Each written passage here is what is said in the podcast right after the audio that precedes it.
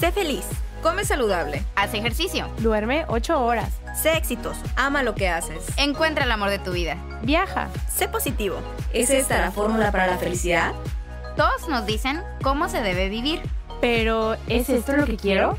¿O es lo que los demás me dicen que debo querer? Nosotras somos Paulina, Elisa, Giovanna, Monse. y juntas te damos la bienvenida a esta aventura en la que descubriremos que no existe una fórmula mágica para la felicidad. pero que alcanzarla es más fácil a partir del amor propio. Por eso, Espero que te quieras.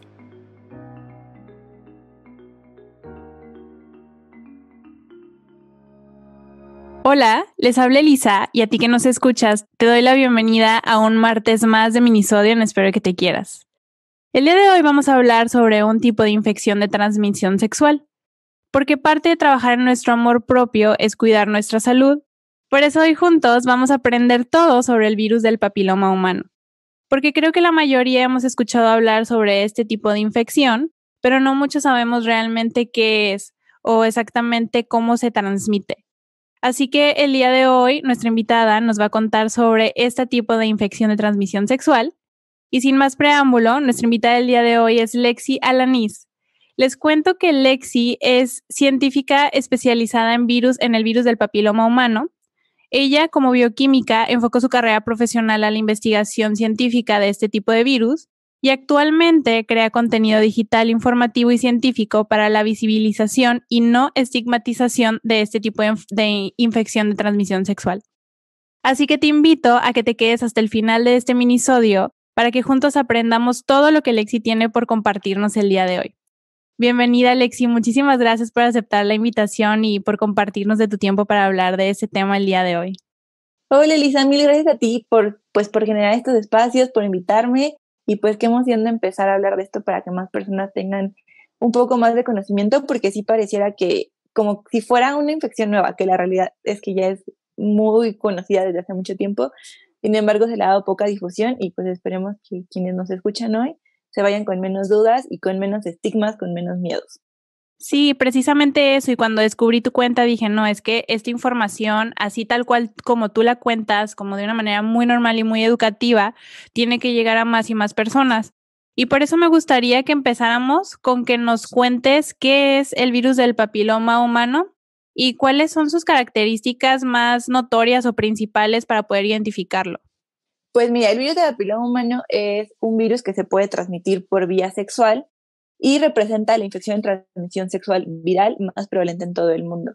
Se estima que aproximadamente 9 de cada 10 personas lo tienen, o sea, hay estadísticas que dicen 80%, 85%, 90%, entonces la realidad es que es variable, pero sí se considera que ya yéndonos como a los números más altos, el 9 de cada 10 personas que han iniciado vida sexual compartida viven con esta infección o han estado en contacto con esta infección, lo cual hace que pues realmente sí sea como que cualquiera de nosotros, o sea, ustedes imagínense en un día que estén en una fiesta de 10 personas, digo, cuando ya se puedan hacer fiestas, ahorita estamos en pandemia, pero de esas 10 personas que están ahí, posiblemente solamente sea una persona que no esté con la infección o no haya estado expuesta a. Y pues la manera más fácil de notarla es haciéndote pruebas rutinarias, porque esta infección de transmisión sexual no tiene ningún síntoma ni tampoco tiene ningún signo. El virus del papiloma humano puede generar verrugas genitales y a lo largo del tiempo, si no es tratado, si no es diagnosticado, puede generar cáncer cervical o cáncer de orofaringe, cáncer de pene, de ano, de vulva, o sea, de las zonas que estuvieron expuestas a. Sin embargo, pues no es el, el principal factor, o sea, no sucede. De hecho, hay un estimado que del, de este 90% de personas con infección, un 10% llega a manifestar lesiones en el cervix, hablando específicamente del caso de las mujeres o personas con útero. Eh, de este 10% de personas que manifiestan lesiones, un 1% es lo que se considera que puede tener una progresión a cáncer, pero aquí hay una relación muy cercana a que no tuvieran un diagnóstico o no tuvieran un tratamiento. Es muy difícil que una persona así a simple vista pueda decir, ah, pues tengo BPH o no lo tengo, porque las lesiones, estas que pueden progresar a cáncer, son internas. Son en la, la parte interna de, de los genitales, en el caso de los del cervix, bueno, el cervix está presente en las mujeres, por si también es una palabra que le sonaba muy nueva. No lo podemos notar, no puede ser a simple vista. Si hay muy pocas personas que acostumbran a hacerse autoexploración con espejito en la zona vulvar, pues menos con ese espejito vamos a poder ver la zona cervical porque necesita una revisión especial, para lo cual tienen que acudir con su ginecóloga o con su ginecólogo para que les haga Papa Nicolau y colposcopía al menos una vez al año y con estas pruebas a ver si hay alguna modificación en ese tejido y así poder empezar a indagar si esa modificación es por BPH y qué tratamiento se le puede dar en ese caso. En el caso de las verrugas genitales, no es que nos esperemos a que veamos una verruga para decir como, ah, sí tengo BPH, porque aquí hay de dos. Hay personas que jamás manifiestan verrugas porque no tienen los genotipos que pueden expresar verrugas, porque hay unos genotipos que principalmente expresan verrugas y otros genotipos que principalmente expresan lesiones cervicales. Entonces puede ser que nunca manifiestes una verruga porque no tengas ese genotipo, pero sí tengas otro genotipo que está generando lesiones internas, o puede ser que aunque tengas los genotipos de las verrugas, tu cuerpo no exprese la infección, porque esto también sucede un montón, que aunque estén presentes los genotipos, no se expresa porque puede estar totalmente sin manifestarse durante meses, años, e incluso periodos muy largos. hay personas que 10 años sin manifestar nada, 15 años sin manifestar nada. Por eso, aunque no nos veamos nada, hay que ir a nuestras revisiones al menos una vez al año, revisiones ginecológicas para las mujeres y revisiones urológicas para los hombres, porque realmente en esta cultura que tenemos de hasta que me duela voy, pues sí, la verdad es que cuando te duele puede ser que ya esté muy avanzado, no solamente BPH, cualquier otra situación de salud que hayas tenido, entonces no se esperen. Sí, y como les decía al inicio del, del, minisodio, parte de nuestro amor propio es cuidar nuestra salud y muchas veces lo dejamos de lado. Y me sorprende muchísimo el porcentaje que nos compartes, nueve de cada diez. Estos estudios los tenemos que hacer a partir de que iniciamos nuestra vida sexual y hasta cuándo. Sí, una vez que se inicia con la vida sexual compartida, o sea, que ya tuviste una pareja sexual, y hay que, hay que también resaltar el hecho de que vida sexual no nada más es el acto penetrativo, o sea, no solamente es un pene dentro de una vagina, sino que también es estimulación oral, o sea, ya sea que tú recibiste sexo oral o diste sexo oral, también si hubo esto que conocemos como faje, o sea, como el frote entre genitales, pero que no llega a haber una penetración, y que incluso también, aunque el tipo de contacto sexual que tú tengas no sea penetrativo, o sea, en el caso de que sea relaciones de vulva con vulva, eh, frotamiento entre pene con pene o frotamiento de pene con vulva, eso también ya se considera inicio de vida sexual compartida. Entonces, a partir de que se inicia eso, al menos al lo máximo un año, empezar nuestra revisión.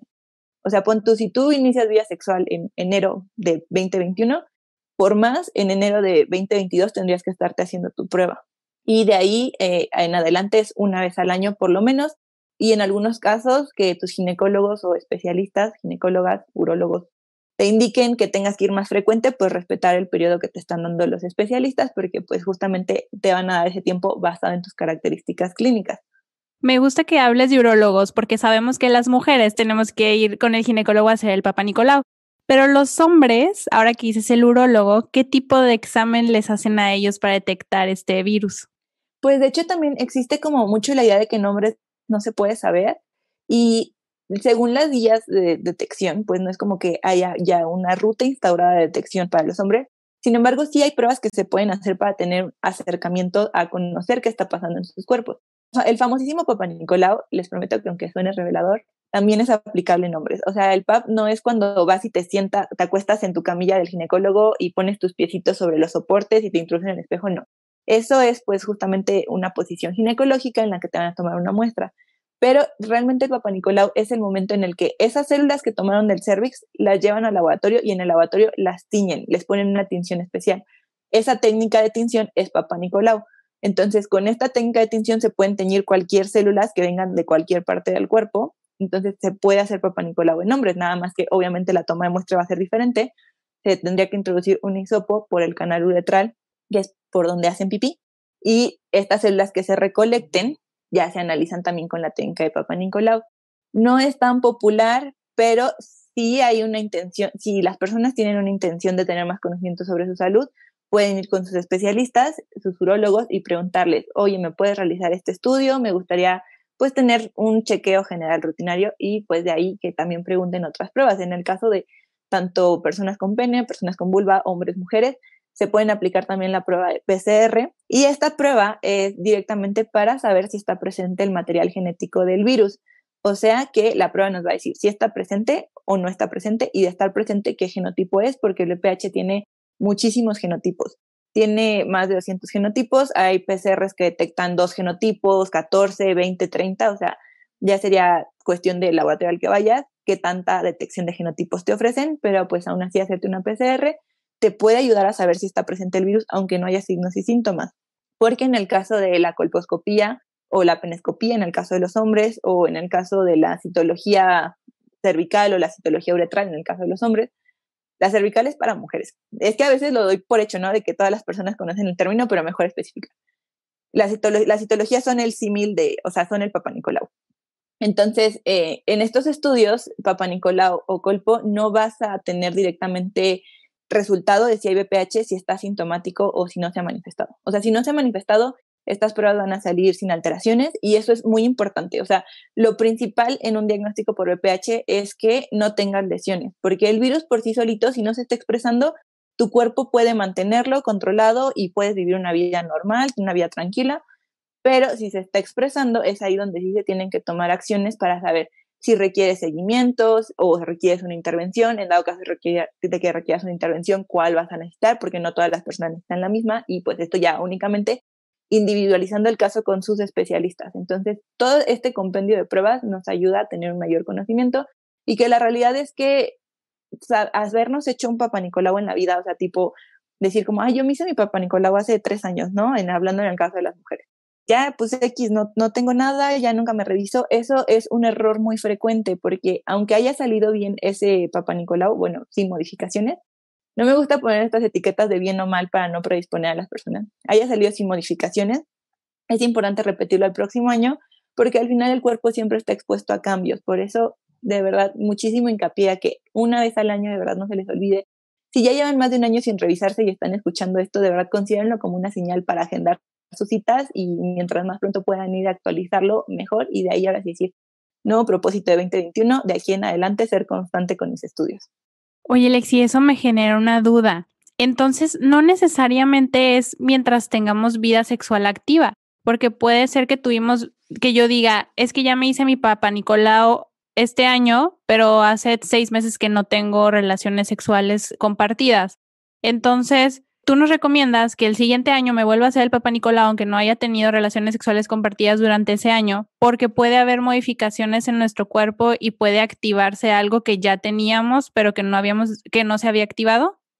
Sí, así, súper a grandes rasgos, como lo dices, es justamente, pon tú que tu primer contacto sexual en la vida fue hace tres años y te hiciste tu PAP en tiempo y forma y después ya no volviste a tener relaciones sexuales, por la razón que sea, es importante que sigas haciéndotelas porque ya hubo una exposición a cualquier patógeno de transmisión sexual. Y como te digo, muchas veces, y la mayoría de casos, de hecho, está asintomático por mucho tiempo. Entonces, puede ser que no se exprese el primer año, el segundo, el tercero, que a lo mejor se exprese hasta el quinto, o que tal vez nunca se exprese, pero la única manera que tenemos de saber si se expresa o no se expresa es si tenemos estos seguimientos con especialistas. ¿Y cómo se transmite este tipo de virus? Sabemos que sexualmente, pero exactamente cómo lo podemos adquirir.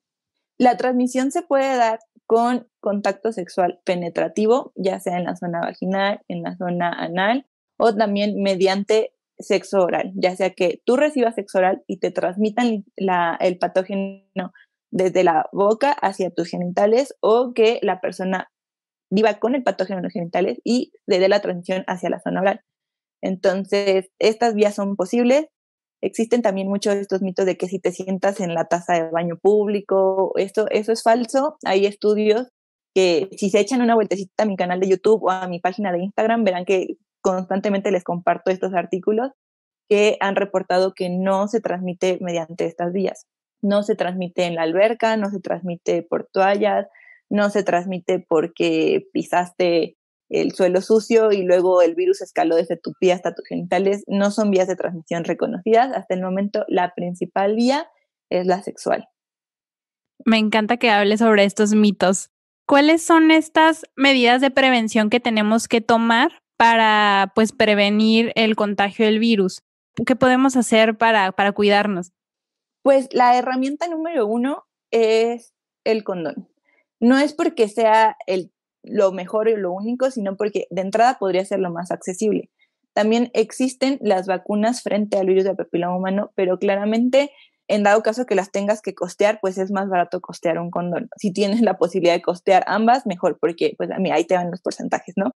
El condón nos, nos da una protección frente al virus de papiloma humano de aproximadamente un 70%. No es tan efectivo para prevenir VPH como si lo es efectivo para prevenir VIH. Frente a la infección del VIH, que no es lo mismo que VPH, se confunden un montón, VIH es la, el virus de la inmunodeficiencia humana que, de no ser diagnosticado o no ser atendido, puede provocar SIDA. Y el VPH es el virus de papiloma humano que, de no ser diagnosticado o no puede ser atendido, puede provocar cáncer. Entonces, el VIH es un virus que se transmite a través de fluidos. Fluido preseminal, semen, fluidos vaginales, sangre y leche materna. Son los cinco fluidos que únicamente transmiten VIH. Entonces, utilizar condón nos da una protección de más del 98% frente al VIH, pero frente al VPH nos da una protección estimada de aproximadamente 70%. ¿Por qué nos da menos protección frente a VPH? Pues porque VPH es un virus que se transmite a través del contacto de piel con piel mucosas con mucosas. Las mucosas es como esta piel húmeda, ¿sabes? Como esta parte húmeda en los genitales, como la parte húmeda dentro de la boca, estas son las mucosas. Entonces, pues cuando estamos usando condón, que el condón más común es el condón externo, o sea, el que va sobre el pene en erección. Este condón no cubre los genitales completamente, o sea, todavía están expuestos los testículos, la mayor parte de la vulva va a estar expuesta al contacto con testículos, entonces, pues por esto, estas zonas que quedan sin protección de la barrera de látex, ahí se puede dar la transmisión del virus porque para que haya transmisión de VPH no necesariamente tiene que haber penetración, o sea, puede haberla sin penetración. Por ello, el condón sí está recomendado para reducir los porcentajes o las probabilidades de que adquieras o transmitas, sin embargo, no lo es todo. Puede sumar herramientas también con la vacuna, la vacuna del VPH. Actualmente en México existen dos vacunas. Existe una que protege frente a dos genotipos y existe otra que protege frente a cuatro genotipos. Pues si se pueden aplicar la que protege contra cuatro genotipos para tener una protección más amplia, pero pues aún así, como bien lo decíamos, existen muchos genotipos. Puedes adquirir algún, pato, algún genotipo que no esté incluido en la vacuna, pero al final es que la vacuna no vayan a pensar que es que no sirve. Sí sirve, sin embargo, tiene como principal meta prevenir el cáncer, el desarrollo de cáncer. O sea, no tiene la principal intención es decir, ay, no, que ya nunca se transmite el VPH. Es como, mira, que se transmite es lo de menos, porque lo más importante es que no, se no progrese a cáncer. Así tengas la vacuna, adquieres un genotipo, ya tienes una herramienta adicional que te va a prevenir de que ese genotipo no desarrolle lesiones o esas lesiones no se desarrollen a cáncer. Y así podemos ir sumando, sumamos vacunas, sumamos condón, sumamos el uso de diques orales, que son barreras de látex para cuando realizamos sexo oral, y todo esto nos suma también pues muchísimo y tener revisiones constantes. Tengo una pregunta sobre la vacuna, Lexi, porque yo me acuerdo que a mí me la pusieron cuando tenía como 16, 17 años. Y creo que por ahí llegué a escuchar que cuando ya eras más grande de cierta edad o ya habías tenido relaciones sexuales, ya no tenía el mismo efecto, pero no sé si esto sea un mito o cualquiera se, lo puede se la puede poner a cualquier edad. Pues hay algunos, o sea, se puede poner entre los 9 y los 45 años. Si te la pones antes de que inicies vida sexual, pues tiene contemplado que como no, has iniciado vida sexual compartida, no te has expuesto a estos virus. Por tanto, de entrada, ya estarías protegido frente a cuatro genotipos que son los más prevalentes, que serían los que más posiblemente adquirirías casi en el primer contacto. Entonces, si no los tienes, te puede prevenir, sí, de que adquieras estos cuatro. Si ya te la pones después de que iniciaste vida sexual, puede ser que a lo mejor ya tengas un genotipo de esos cuatro, pero aún te puede proteger frente a los otros tres y que incluso del genotipo que quizá ya tengas, te puede proteger para que no desarrolle las lesiones. En este caso, no es esencial que conozcan qué genotipos tienen para ponérsela. O sea, por estadística, la posibilidad de que tengas esos cuatro genotipos de la vacuna juntos al mismo tiempo es solamente 5%, sumamente bajo. Por tanto, aunque te la pongas, o sea, si tú te la pones sin conocer tus genotipos, aún así te va a proteger. O sea, ya está eh, estudiado que tienes muy buen porcentaje por tanto, no se hago bien de que ya nadie me voy a esperar para ponérmela. O sea, si pueden hacer la inversión de ponérsela, adelante. Puede ser tanto para hombres, mujeres, personas con pene, personas con vulva. Y para las mujeres, para las niñas que tienen entre, me parece, 9 y 11 años, o no sé muy bien qué periodo estén manejando ahorita el sistema de salud, pero en México sí se las aplican gratis en este rango de edad. Investiguen en centros de salud o en sus primarias para que vean se las pueden aplicar gratis. Fuera de este rango de edad y fuera de este género, no te la aplican gratuita, o sea, sí es como una cuestión que tendríamos que estar persiguiendo socialmente de que sea una vacunación homogénea, pero bueno, hasta el momento esta es la herramienta que hay y tomarla y aún así saber que pues podemos eh, exigir, ¿no? Que tenemos este derecho a la salud y que incluso también me parece que he visto, esto sí no lo tengo así súper actualizado, pero sé que de vez en cuando puede que abran campañas especiales de vacunación para niños. No me tocó verlo, pero tengo un amigo que me dijo que cuando, eh, no sé, creo que está en secundaria o algo así, abrieron una campaña especial para hombres y su mamá lo llevó a vacunar. Entonces también es mucho que, que los papás estén al pendiente para ver si hablen alguna especial para niños y lleven a sus hijos. No, no pasa nada, que los vacunen no es incitarlos a la vida sexual, porque, ¿sabes? Existe también mucho este mito de no los va, no los va a vacunar porque es como decirle ya vete a tener relaciones sexuales. La realidad es que eventualmente van a tener relaciones sexuales y pues si están protegidos, que mejor. Y que también quitar mucho esta idea de que no cambia la actitud o el deseo sexual de las personas estar vacunados o vacunados o no. De hecho, también hay algunos estudios científicos que hablan de eso. Dicen, o sea, ya hemos estudiado a las poblaciones que, que, vacunamos y a las poblaciones que no vacunamos e inician su vida sexual en el mismo rango de edad. O sea, en el promedio se sigue manteniendo. Tipo, no los estás incitando, los estás protegiendo.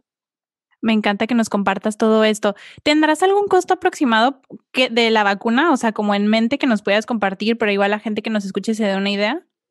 Pues mira, esta vacuna Gardasil, que es la que protege frente a cuatro genotipos, visto por lo que comentan mis seguidoras que hay rango de precio como entre de dos mil pesos la dosis hasta pon tu 3.800. O sea, yo realmente no me he puesto a investigar de ir clínica por clínica o consultorio por consultorio viendo, pero estos son los precios que me han compartido entonces, pues sí, yo sé que puede ser un, una inversión, ¿no? O sea, que no puedes decir como, ay, mira, los tres mil pesos que me sobraron de ahorita que fui a la tienda, pero pues al final la inversión es la salud que más vale y hasta que pues no tengamos más herramientas, pues ¿por qué no invertir en esto? Claro, y quizá a largo plazo, si desarrollamos algún tipo de cáncer, pues es mucho mejor invertir desde el principio esta cantidad de dinero que después quizá podamos llegar a gastar más, ¿no? Aparte es nuestra salud, nos va a dar un poco de seguridad ya se nos está acabando el tiempo, Lexi, me quedan mil dudas, pero ahorita al final los voy a mandar a tus redes sociales porque ahí pueden seguir informándose más a detalle sobre este tema. Pero quiero que nos compartas qué cambia cuando detectamos este virus a tiempo, porque dices que se puede convertir en cáncer. ¿Cuál es la importancia de detectarlo a tiempo? Bueno, si lo detectan cuando no está generando lesiones severas, porque hay diferentes grados de lesión, y ya su especialista les dirá qué grado tienen, pero si nos hacemos una revisión periódica, al menos una vez al año, la posibilidad de que la lesión esté en grado bajo es más alta, o sea, tenemos mejor pronóstico, porque cuando es un grado bajo, puede que te den un seguimiento o, o sea, que solamente estén checando continuamente o puede que te indiquen un tratamiento de, intervención para quitarla y estas intervenciones, como es una lesión de bajo grado, suelen ser menos dolorosas, menos costosas, este, con menos tiempo de recuperación en algunos casos menos invasivas. Entonces, esto es una diferencia importante. Cuando lo diagnosticas cuando está iniciando, es más sencillo tratarlo. Si ya lo diagnosticas un poquito avanzado, aún es tratable, o sea, puede ser que sí la, intervención pueda ser un poco más invasiva, dependerá de cómo esté la lesión, pero pues ya si lo, lo, detectan en un cáncer, pues obviamente el tratamiento de un cáncer es más complejo que el de una modificación en las células. Pues mil, mil gracias por todo lo que nos has compartido hoy. Yo he aprendido mucho y espero que las personas que nos escuchen también hayan aprendido mucho. Y como les decía, si quieren saber más de este tema, porque hay un mundo de información que saber más sobre todo esto que, que hemos estado hablando sobre el virus del papiloma humano, vayan a seguir a Lexi. Compártenos en dónde te pueden encontrar, qué tipo de talleres das. Eh, creo que por ahí tienes un canal en YouTube, eres muy activa en redes sociales. ¿En dónde te pueden encontrar? Sí, tengo eh, tanto en YouTube, en TikTok, en Instagram y en Facebook me pueden encontrar como Lexitrix. Nada más en Instagram es con un guion bajo al final y todas las demás es Lexitrix. Eh, ahí comparto información súper básica sobre BPH, donde me parece que la información ya está un poco más avanzada, es en YouTube pero esto es porque ya tengo más de 50 videos informativos. Entonces, tipo, es como irnos llevando de la mano a través de todo y empezar como desde la información básica y irlo creciendo. Entonces, ahí si tienen más, dudas más profundas, les recomiendo mucho YouTube. Tengo también talleres, que son talleres, unos son de acompañamiento para personas que han sido diagnosticadas, especialmente mujeres, y otros talleres son informativos. Pues mil gracias por acompañarnos, mil gracias por aceptar la invitación y por compartirnos información tan importante para todos. Yo ya nos despido, así es como hemos llegado al final de este minisodio. El próximo martes va a estar Monse con ustedes compartiéndoles un nuevo tema que estoy segura les va a encantar. No olviden seguirnos en nuestras redes sociales. Ya saben que nos encuentran en Twitter, Facebook e Instagram, como espero que te quieras, y que pueden escuchar nuestro podcast en las plataformas de Spotify, Apple Podcasts, Anchor y YouTube.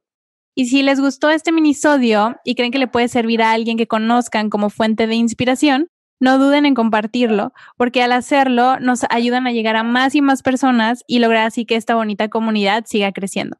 Nos escuchamos el próximo martes con un nuevo minisodio y ya saben qué. Espero que te quieras. Bye. Bye.